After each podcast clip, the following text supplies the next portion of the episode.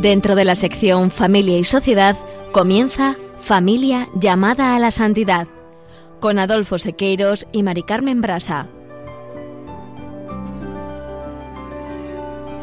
Muy buenas tardes, queridos oyentes de Radio María y Familia Radio María. Bienvenidos al programa Familia llamada a la Santidad. Muy buenas tardes, queridos oyentes. Con alegría compartimos esta tarde otro programa de Familia llamada a la Santidad con todos ustedes. En la primera sección del programa del día de hoy vamos a continuar hablando de la belleza del amor esponsal y cómo solo desde Dios podemos ser fieles a la vocación al amor. Y para ilustrar los rasgos del amor esponsal, vamos a escuchar un segundo episodio de la película La vida es bella dirigida por Roberto Benigni, fijándonos en la entrega mutua que exige el amor esponsal. En la sección Esposos en Cristo, Juana, Julio y Seque presentarán la vida de Rafael Ibarra, festividad que se celebrará el próximo 23 de febrero. Hermoso ejemplo de entrega a los más desfavorecidos, de caridad activa e inteligente, que supo compatibilizar armoniosamente con su condición de madre y esposa. Y ya en el colofón, Juana Merino y Manuel Díaz Salazar nos describirán que ha sido para ellos como matrimonio el descubrimiento de la teología del cuerpo propuesta por Juan Pablo II. Bien, y finalizaremos como siempre con una oración. No se lo pierdan, permanezca en sintonía, permanezca en Radio María.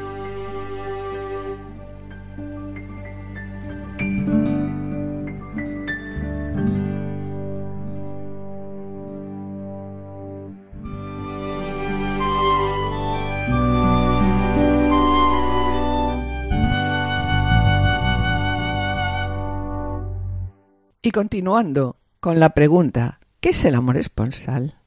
Vamos a recordar el himno a la caridad del apóstol Pablo a los Corintios. Ya puedo hablar las lenguas de los hombres, que si no tengo amor, no paso de ser una campana ruidosa. Ya puedo hablar inspirado y penetrar todo secreto y todo el saber. Ya puedo tener toda la fe hasta mover montaña. Que si no tengo amor, no soy nada. Ya puedo dar en limosnas lo que tengo, dejarme quemar. Que si no tengo amor, no soy nada.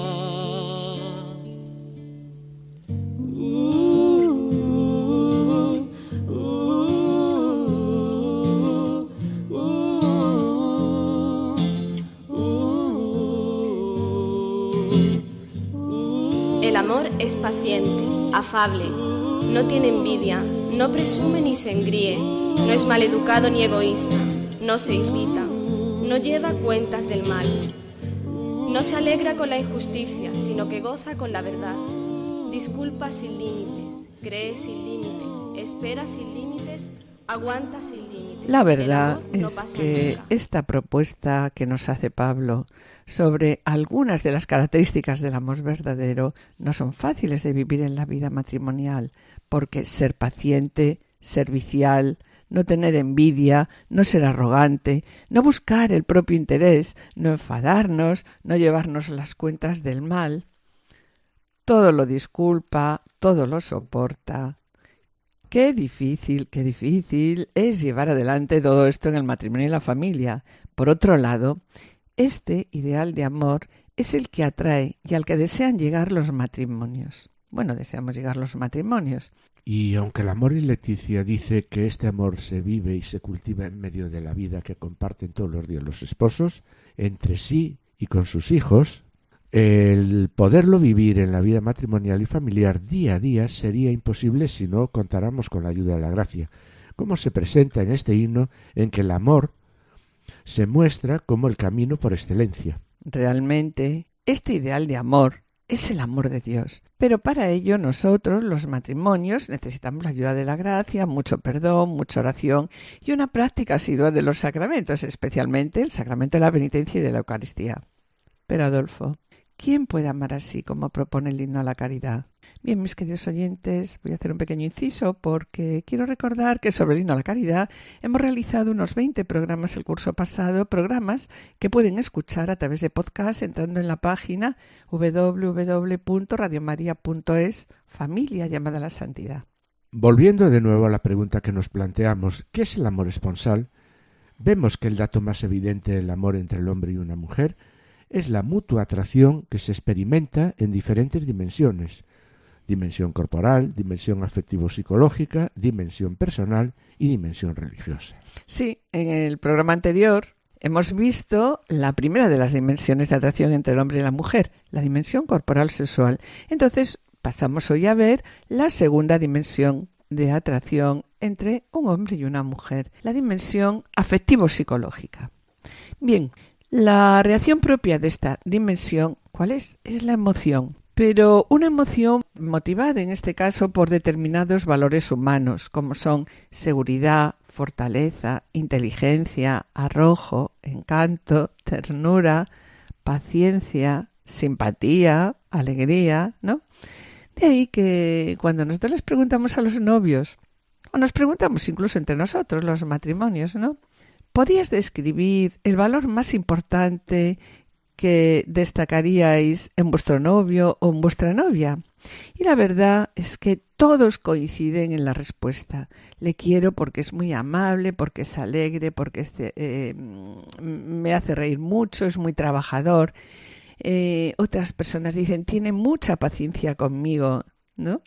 Sí, vemos como en esta dimensión el, el nivel anterior, la atracción corporal sexual, no ha sido eliminada y esta atracción del cuerpo debe continuar, pero integrada en una atracción más profunda, más humana, en donde la dimensión sensual se enriquece. Sí, Adolfo, percibimos que en esta dimensión, en la dimensión afectivo-psicológica, se da también una complementariedad afectiva, porque es verdad, la persona amada vive en mí y por tanto, esos valores humanos que yo veo en la persona amada, como la simpatía, la cordialidad o la amabilidad, que son un modo de ser persona, y otros, como la dulzura, la firmeza, la fortaleza, que tienen que ver también con el aspecto corporal de la persona, se perciben aquí de una manera más honda. Sí, y esta dimensión finaliza en la presencia de la otra persona.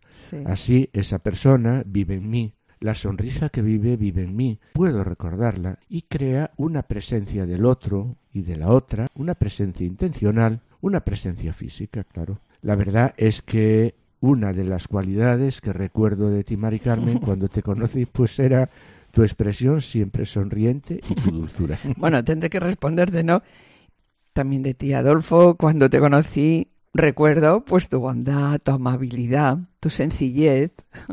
Hombre, eh, muchas gracias. bueno, y quiero bueno, destacar. Vamos a seguir. sí, bueno, y quiero destacar que es la mujer quien experimenta esta dimensión afectivo-psicológica desde su psicología como especialmente significativo esto, claro. Mientras que el hombre, pues lo que experimenta con más intensidad es la dimensión corporal sexual. Y nos hacemos entonces ahora una pregunta. ¿Cuál es el acto al que se dirige esta dimensión? Pues el acto al que se dirige la dimensión afectivo-psicológica es, y lo que deseamos, la verdad, es la unión de los sentimientos. Una vez satisfecha esta atracción afectiva, surge en mí pues, un estado de plenitud, un estado de complacencia, ¿no? Yo me complazco en la otra persona y pienso, qué buena es esta persona.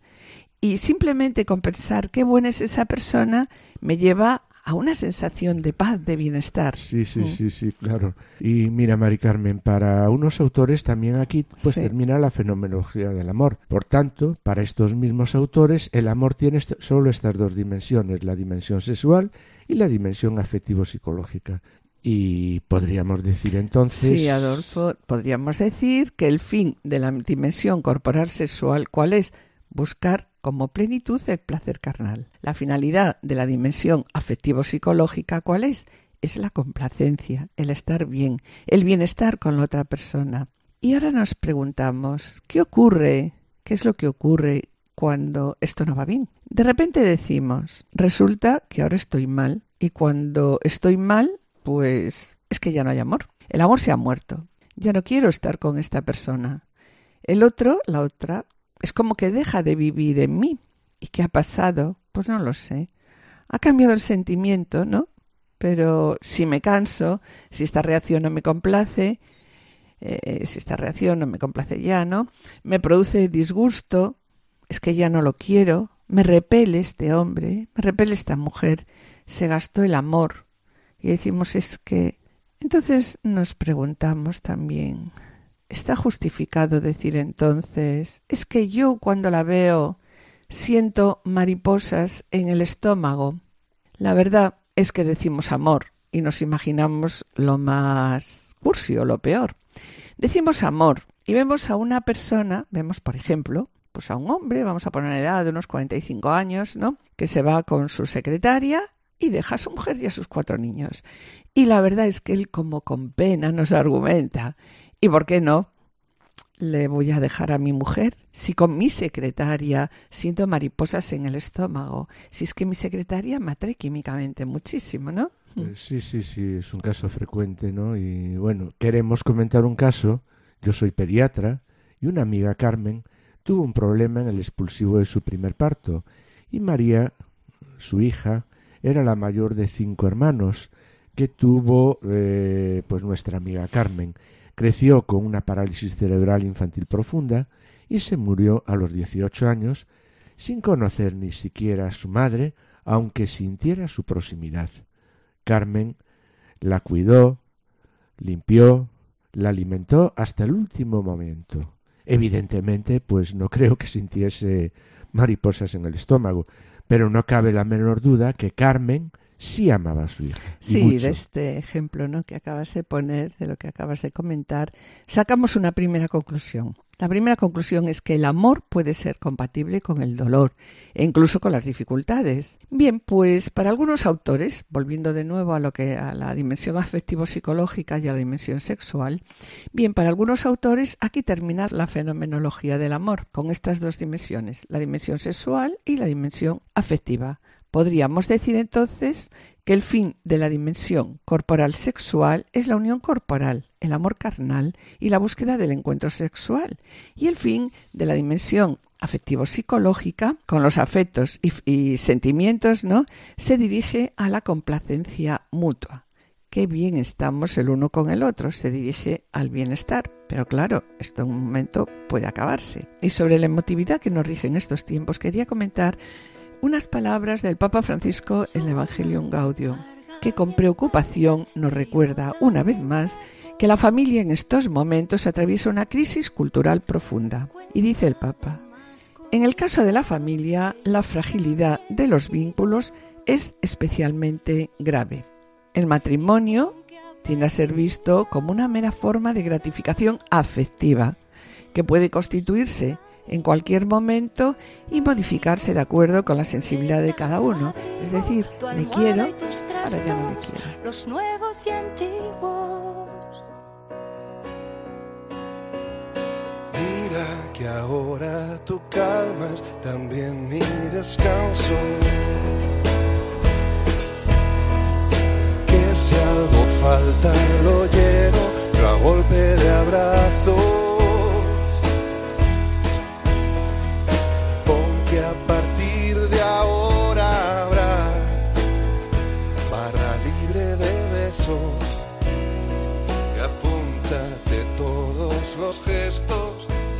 Por nosotros cuando nos callemos. Fue sin querer que te quiero. Están escuchando Familia llamada a la Santidad con Mari Carmen Brasa y Adolfo Sequeiros. En tu farmacia encontré mi remedio y tú en mí lo que no enseña nunca ningún colegio. Si pones tú la sal y yo enciendo la luz, tendrá sabor y vida nuestra casa. La sal dará el sabor, la luz que alumbrará cada rincón de esta nueva casa. Si pones tú la sal y yo enciendo la luz, que solo si es contigo me la juego. La sal que da el sabor la luz para alumbrar, que si es contigo me la juego yo. Me la juego. Sabes que cuando te apagas, solo yo te enciendo.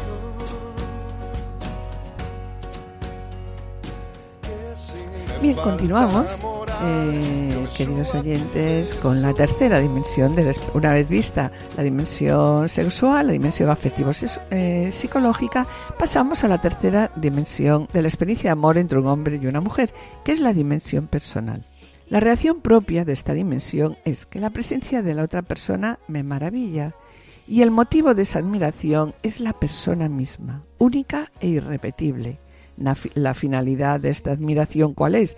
Es la unión con ella, como doble acto, ¿no? Del hombre a la mujer y de la mujer al hombre. El acto propio de esta dimensión sería, por tanto, un amor electivo.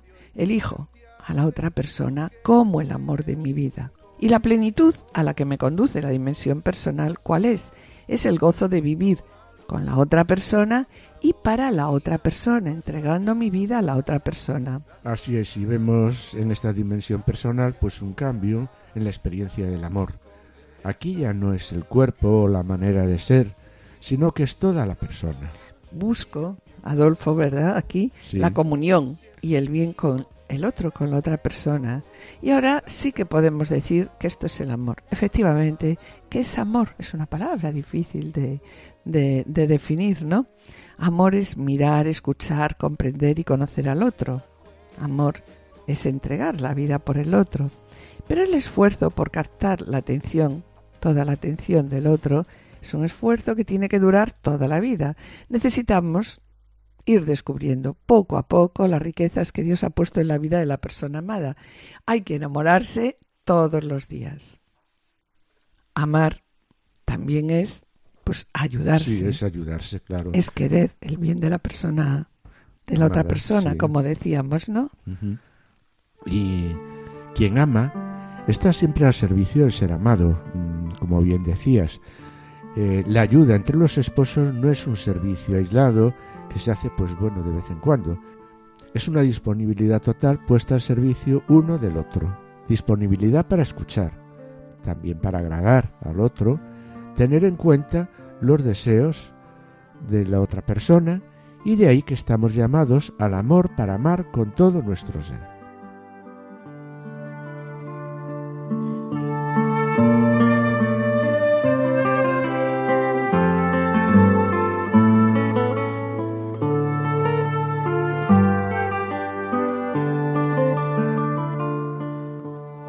Queridos oyentes y familia Radio María, estamos en el programa Familia llamada a la Santidad, dirigido por Adolfo Sequeiros y quien les habla, Mari Carmen Brasa.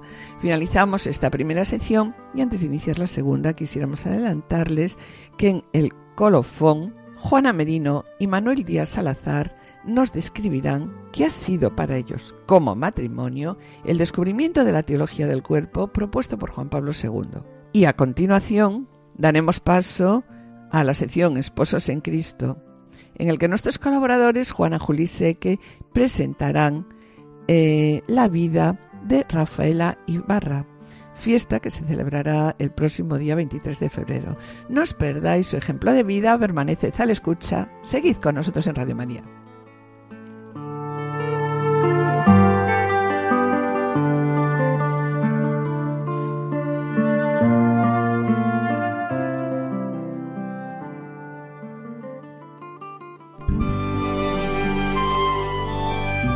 Esposos en Cristo.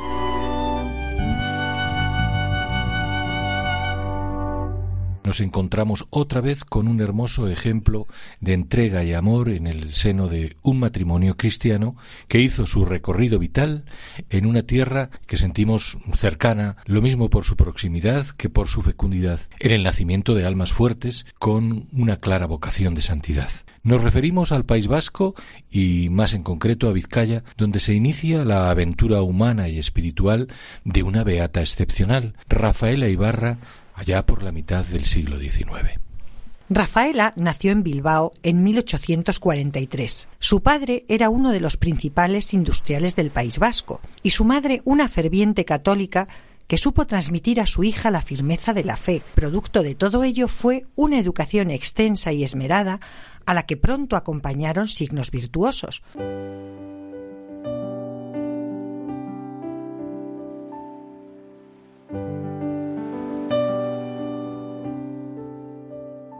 Crece en efecto Rafaela y así lo reconoce ella misma en algún texto donde da cuenta de su carácter un poco presumido o su afición a gastar más de la cuenta, crece, decimos, rodeada de las comodidades asociadas a su privilegiado estatus familiar, propenso a algunas vanidades que muy pronto su recorrido espiritual le mostró como tales.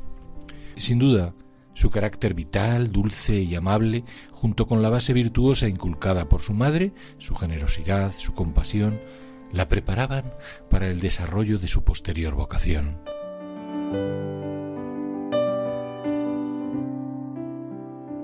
Corre el tiempo y con 18 años se casa con José Villalonga, ingeniero catalán impulsor, como el padre de Rafaela, de la siderurgia vizcaína, y 20 años mayor que ella. A pesar de la diferencia de edad, no se trataba, sin embargo, de una unión de conveniencia. Rafaela se casa enamorada y su matrimonio es feliz y fecundo. Su hogar se puebla hasta con siete hijos, dos de ellos muertos tempranamente y uno aquejado de una grave enfermedad que se convirtió, así se lo anunció San Juan Bosco a Rafaela en una cierta ocasión, en su crucecita. Además, y tras el fallecimiento de una de sus hermanas, se suman cinco sobrinos, a los que cría como a su propia descendencia. Resulta admirable comprobar en sus escritos espirituales, en medio de tantas borrascas y exigencias, la admirable conciliación de sus ocupaciones maternales con sus poderosas experiencias espirituales y con lo que poco a poco se irá convirtiendo en su vocación determinante, la ayuda a los pobres y necesitados.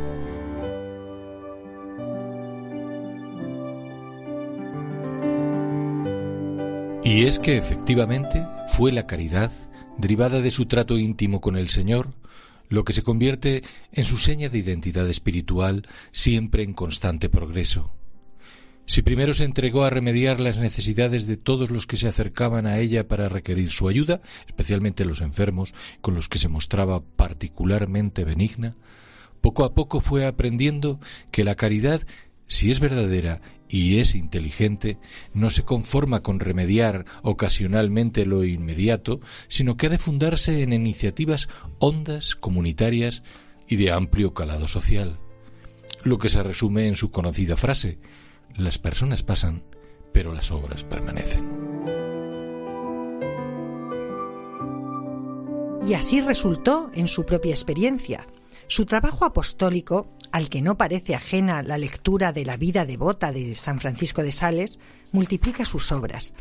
Así se desprende de su actividad como impulsora, sobre todo en la creación de instituciones benéficas de apoyo a la mujer, como la Maternidad de Bilbao, en el establecimiento de la sede de las Hermanas de María Inmaculada, donde se atendía a muchas jóvenes que, atrapadas por la ignorancia y la pobreza, buscaban trabajo como criadas y apenas se encontraban medios para vivir con dignidad, en su ayuda a la congregación de religiosas adoratrices, desde donde se rechazaba con firmeza la explotación de las mujeres, o sobre todo en su decisivo apoyo a la denominada Junta de Obras de Celo, donde ayudaba, y Rafaela lo hacía personalmente y con todo empeño, a las muchachas más desfavorecidas a encontrar trabajo y orientar sus vidas, el propósito era, según sus propias palabras, llevar el anuncio del amor de Dios al mundo de la niñez y de la juventud.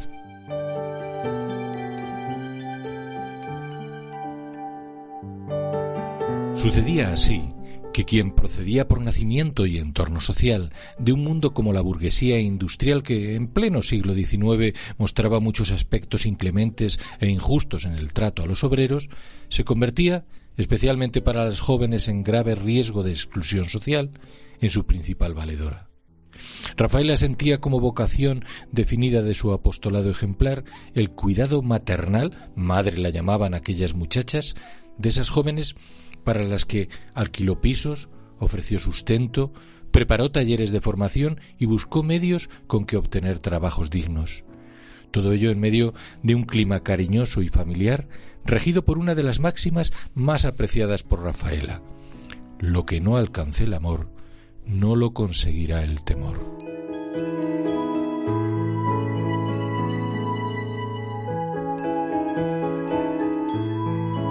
Ni que decir tiene que en medio de este hondo apostolado debió contar en todo momento con la ayuda familiar y sobre todo con la de su esposo, sin cuya generosidad, aliento y comprensión a Rafaela le hubiera resultado imposible llevar a cabo su ingente labor. Basta referir la anécdota contada por uno de sus biógrafos que enmarca su mutuo y profundo amor. Así, recién comenzado su matrimonio, Rafaela, Rafaelita como él la llamaba, prometió a su esposo que desayunarían juntos todos los días de su vida, y lo cumplió. Iba a misa a las seis de la mañana y volvía para el desayuno. Era el momento de conseguir de él el dinero que necesitaba para sus proyectos. Su marido, José, estaba tan enamorado que no le negaba nada. Sabía que ella iba a tirar de él para llevarlo al cielo. También así se explica que su esposo, con todo desprendimiento, consintiera a Rafaela su deseo de tomar, entre 1885 y 1890, los votos de castidad, obediencia y pobreza. Se mostraba así que nada hay que limite la vida apostólica, ni siquiera cuando el llamamiento de Cristo sorprende en el estado civil de casado. Con ello Rafaela se preparaba para el pleno cumplimiento de la que sería su obra.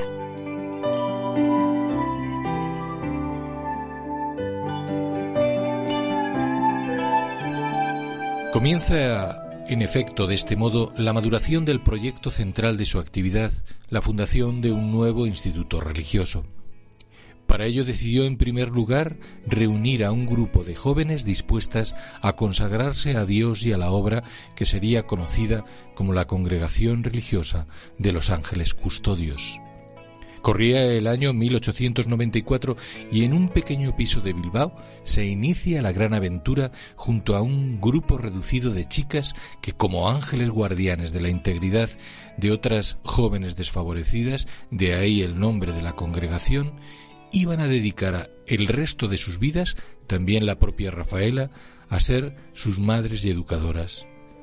Tres años más tarde, daban comienzo las obras del Colegio Ángeles Custodios de Bilbao, que terminarían en 1899, cuando, contando ya con 41 religiosas, se convertía en casa madre de la congregación.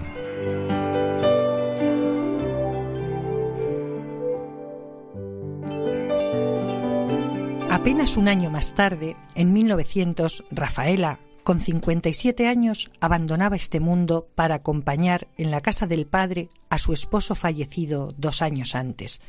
Sin embargo, como ella misma aseguraba, su obra permaneció. La congregación de los ángeles custodios ha pervivido fiel a su espíritu inicial desde entonces y hasta hoy, haciéndose presente en más de 35 casas repartidas entre España y América, siempre bajo uno de los lemas principales con que Rafaela Ibarra auspició su siembra apostólica. Nunca os canséis de hacer el bien. Finalmente, en 1984, después que el Papa hubiera firmado la aprobación del milagro que curó a la argentina Vicenta Maresca, tuvo lugar el solemne acto de beatificación en la Plaza de San Pedro. Allí, San Juan Pablo II subrayó de la nueva beata su entrega incondicional a Dios y a los demás en las diversas circunstancias de la vida, como joven, como esposa y como fundadora de un instituto religioso. Supo mirar con sensibilidad humana y cristiana la sociedad de su tiempo.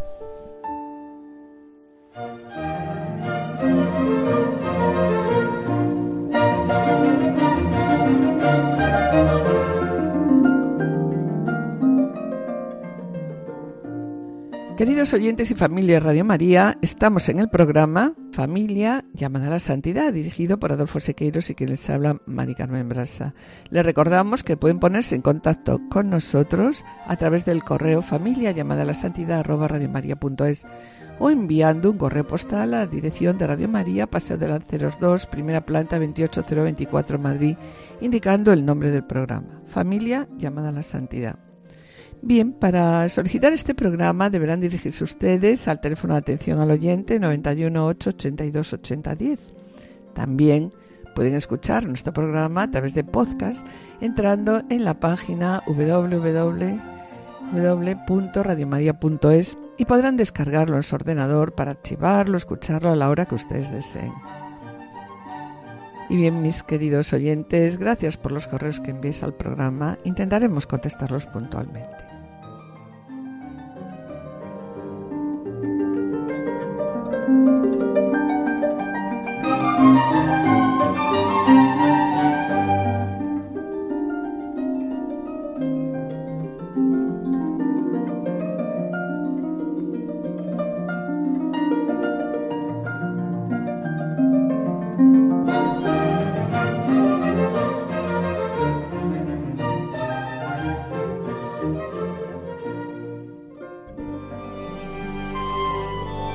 Colofón.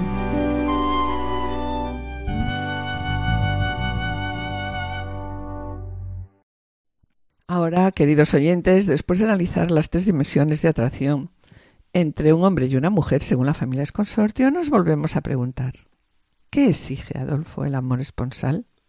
Pues en el directorio, en el número 35, dice los rasgos esenciales del amor esponsal, nos recuerda que realizar la entrega de modo humano exige una madurez de la libertad que permite al hombre no sólo dar cosas, sino darse a sí mismo en totalidad. Sí, y continúa, ¿verdad? Dice, el fundamento de esta entrega en totalidad es un amor peculiar que se denomina como amor esponsal. Sí, este amor esponsal es una entrega libre del uno al otro. ¿Para qué? Para formar una comunión de personas, una unidad personas, de personas, ¿no? ¿Y esta unión en qué consiste? Pues consiste en una apertura total del uno al otro, una apertura en ideas, gustos, alegrías, penas y temores. Urge vivir unido, pero la verdad que esta unidad no se regala. Es una unidad, como hemos comentado ya muchas veces, que hay que irlas conquistando día a día, pasando, ¿por qué? Por muchos disgustos, obstáculos y lágrimas, ¿no? Sí, y según todo esto, pues nos preguntamos, ¿Cuáles son los rasgos esenciales del amor esponsal? Mm, bueno, pues la respuesta la encontramos en el número 35 del directorio. El amor esponsal es a la vez corpóreo y espiritual. En cuanto que es un amor personal, exige fidelidad al compromiso y verdad en su realización. Como fundamento de unión y de comunión requiere la reciprocidad por la totalidad de la entrega que exige va a incluir pues la corporalidad que comprende en sí la afectividad y hace de este amor de entrega, este amor mm, de entrega, un amor exclusivo. Y continúa diciendo el mismo número del directorio, en esa entrega que exige el amor esponsal está inscrita una promesa de fecundidad. Bueno, de lo que acabas de decir, el amor esponsal, ¿qué exige? El amor esponsal exige unidad, indisolubilidad, exclusividad, fecundidad y fidelidad. Y sobre la entrega en el matrimonio, sobre la entrega que exige el amor esponsal, sobre las notas del amor esponsal, escuchemos unas palabras del Papa Francisco.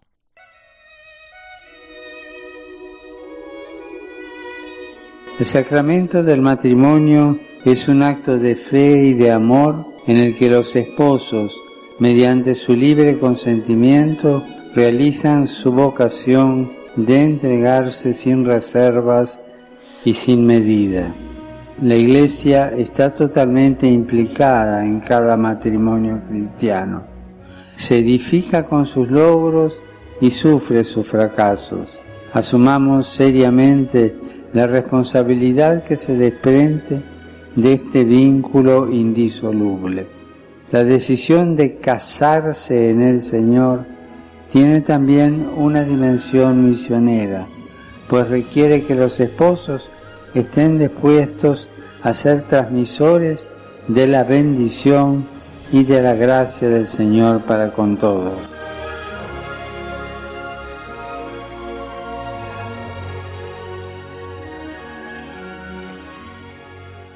Y sobre estas notas del amor esponsal, vamos a comentar, Adolfo, si te parece, lo que dice el apartado 32 de la Moris Leticia. En ella, el Papa Francisco muestra con gran preocupación qué es lo que muestra la situación actual de la familia, recalcando que en estos momentos somos conscientes de la dirección que están tomando los cambios antropológicos y culturales en razón de los cuales los individuos son menos apoyados que en el pasado por las estructuras sociales en su vida afectiva y familiar. Y destacando a continuación que por otra parte hay que considerar el creciente peligro que representa en estos momentos, porque además lo estamos viendo a nuestro alrededor, un individualismo exasperado que desvirtúa los vínculos familiares y acaba por considerar a cada componente de la familia como una isla haciendo que prevalezca en ciertos casos la idea de un sujeto que se va construyendo poco a poco según sus propios deseos, ¿no? Deseos que son asumidos por esa persona como un carácter absoluto. Y la verdad es que el ritmo de la vida actual, el estrés, la organización social y laboral son factores culturales que mm, ponen en riesgo en estos momentos la posibilidad de opciones permanentes. De hecho, en muchos países donde disminuye el número de matrimonios, crece el número de personas que, deciden, vivir, solas. ¿verdad? Sí. Y que conviven sin cohabitar. En muchos casos, sí. Y ya a continuación también en Amoris Leticia sobre la belleza del amor esponsal, porque realmente es con lo que estamos, Adolfo. Eh, sobre la belleza del amor esponsal, añade que después del amor que nos une a Dios, el amor conyugal es la máxima amistad. Y es muy bonito lo que dice aquí, porque dice, es una unión que tiene todas las características de una buena amistad la búsqueda del bien del otro, reciprocidad. Sí, intimidad, ternura, estabilidad. Sí, y, es verdad, y una semejanza entre los amigos, semejanza que se va construyendo pues con la vida compartida.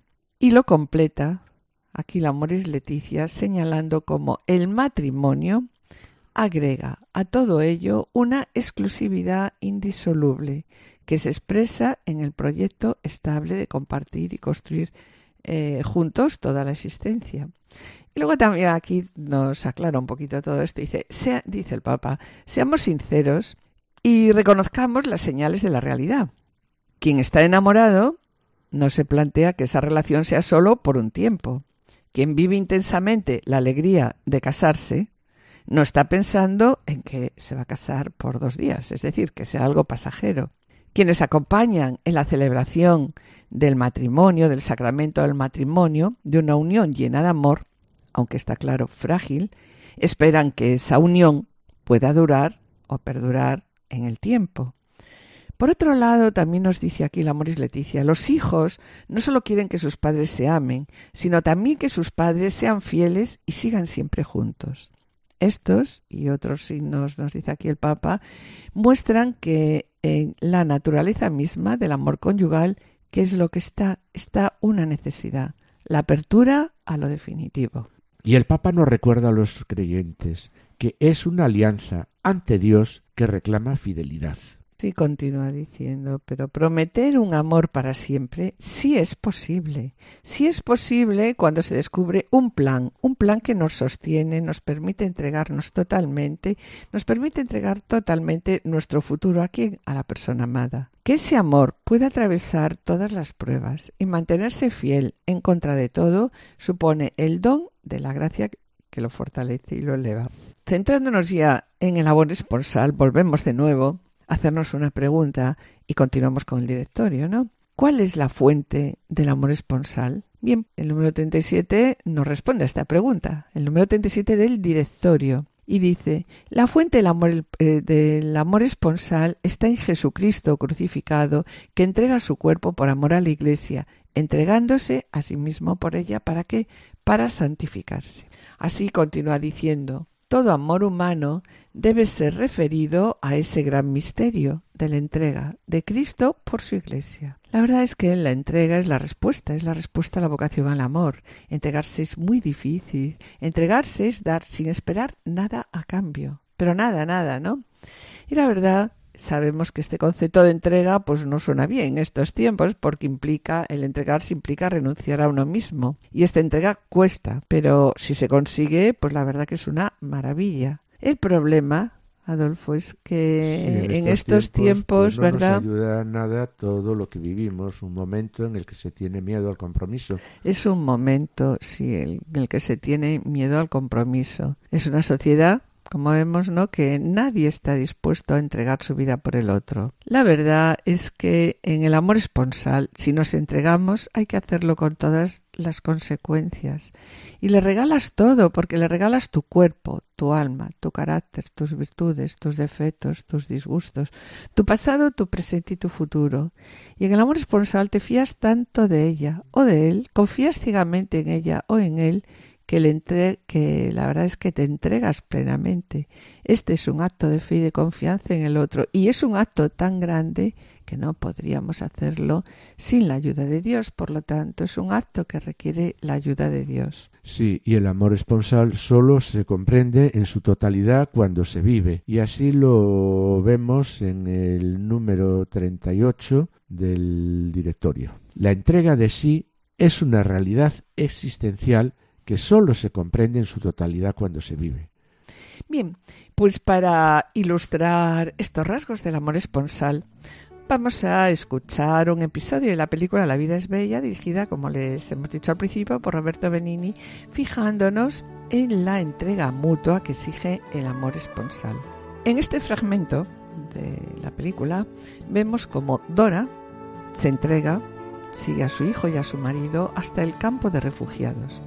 La película eh, nos refleja como durante la invasión alemana todos los judíos son deportados a campos de concentración y entre ellos, claro, Guido y Josué, que eran judíos. Dora, la mujer de Guido, mm, que no es judía, no quiere separarse ni de su marido ni de su hijo.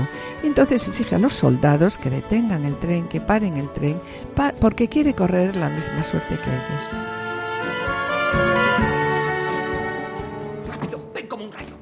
Buenos días, princesa. He soñado toda la noche contigo. Íbamos al cine y tú llevabas aquel vestido rosa que me gusta tanto. Solo pienso en ti, princesa. Pienso siempre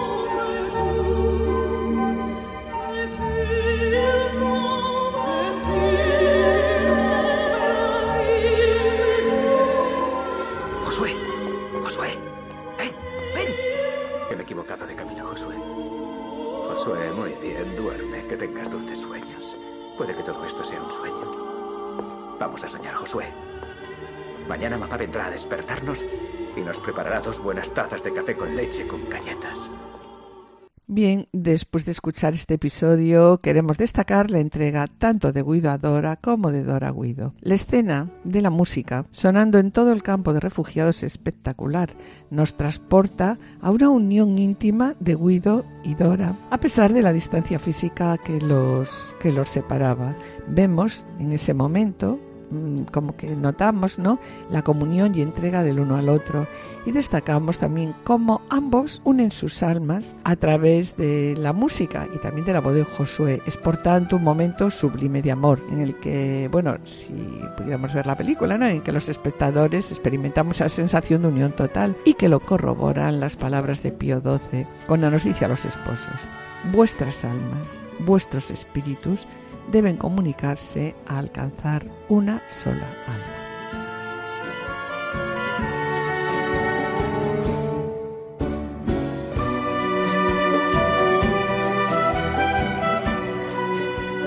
Les recordamos que en, en el último programa nos han acompañado Juana Merino y Manuel Díez Salazar, a los que hemos hecho una pregunta que por razones de tiempo de programación pues no lo han podido contestar.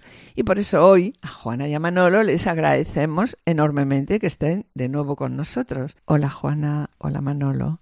Bienvenidos una vez más a Radio María. Hola, ¿qué tal? Buenas, tardes, Mari Carmen. Buenas tardes, Adolfo. Bienvenidos. Y bien, en el contexto del tema que estamos tratando hoy, el amor esponsal, según lo presenta el director y la pastoral familiar, la familia es consortio y a la luz del amor es Leticia, queremos preguntaros, ¿qué ha supuesto para vosotros el conocimiento de las catequesis publicadas por Juan Pablo II?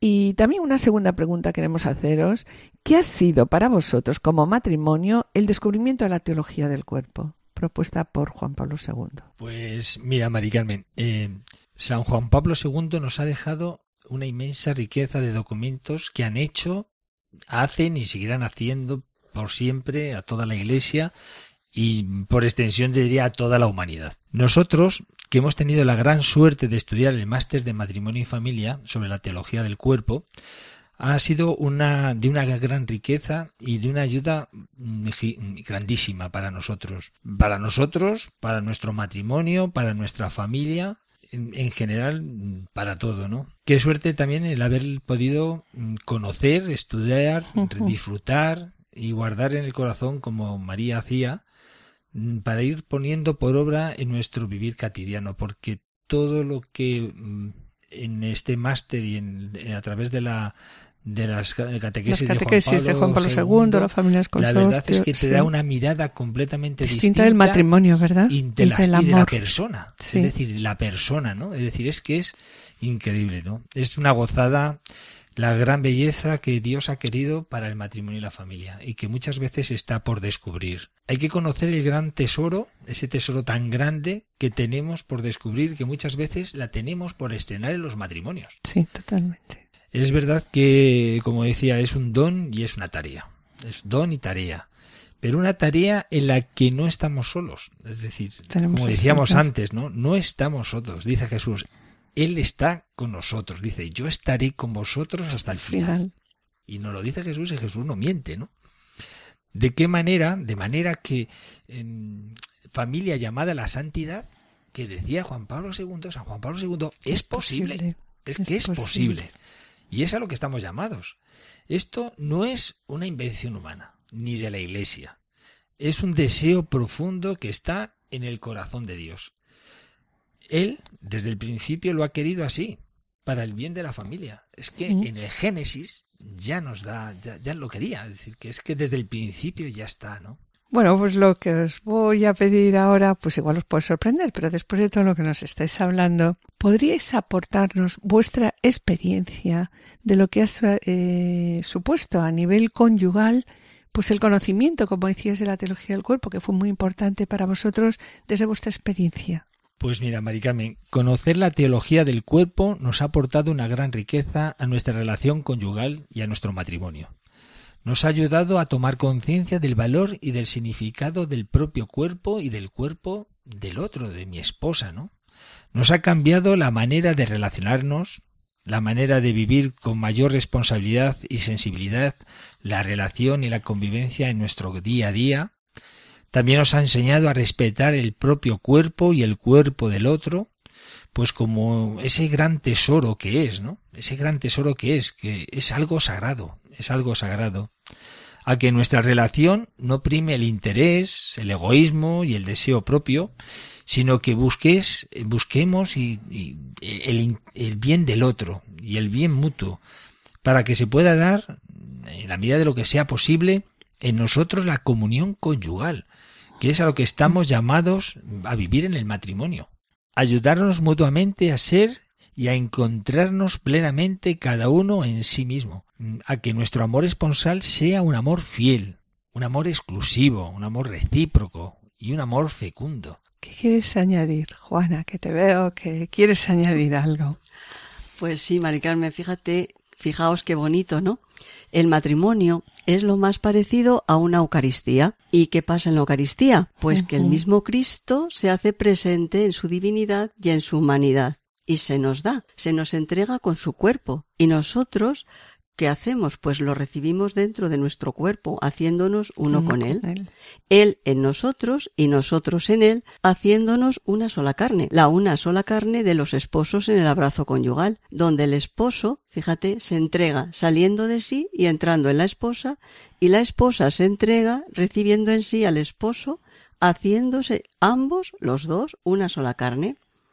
Los esposos en el don de sí en esa entrega mutua, la una sola carne, entregando sus cuerpos, entregan toda la persona, todo lo que son y todo lo que tienen, sin reservarse nada, para crear así la común unión.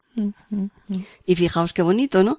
Porque se habla del lecho nuncial referenciándolo al tálamo de la cruz. Es decir, que así como Cristo sube al tálamo de la cruz y en esa expresión máxima del amor se ofrece con su cuerpo a la iglesia, su esposa, la iglesia esposa, en, un, en esa expresión máxima del amor, se entrega al esposo Cristo ofreciendo su cuerpo y acogiendo en sí el cuerpo del esposo Cristo. Bueno, pues de la misma manera, Eso te iba a comentar, digo, aclara a nuestros oyentes un poquito más esto. Pues mira, de la misma manera, los esposos en el lecho nuncial, en esa expresión máxima de su amor, entregan sus vidas entregando sus cuerpos. Fijaos el valor tan grande que tiene la sexualidad humana, el valor que tiene así como Dios la ha querido y la ha diseñado para nosotros en el matrimonio, como para banalizar la sexualidad, ¿no? Como se hace hoy en día tan alegremente. No, no, no, no. No se puede banalizar la sexualidad porque no es cualquier cosa. Es que es algo precioso, es algo sagrado.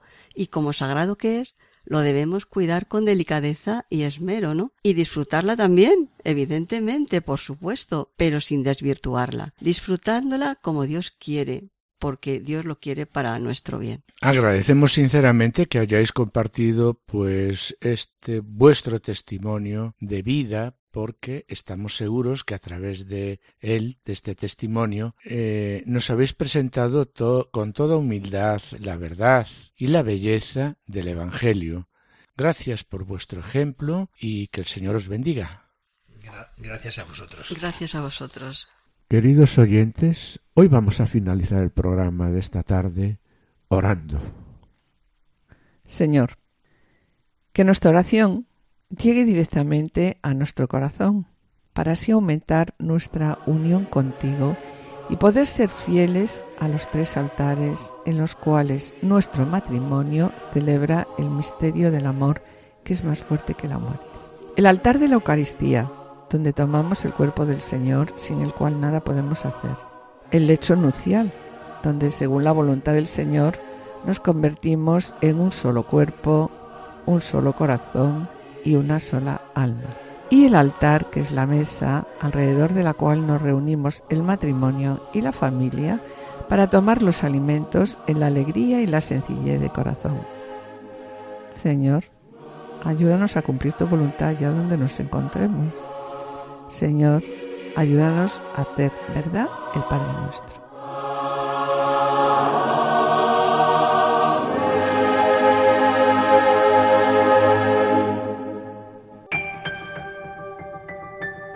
Y con pena, mis queridos oyentes, tenemos que despedirnos. En el programa del día de hoy nos hemos planteado una pregunta, ¿qué es el amor esponsal? ¿A qué llamamos amor verdadero?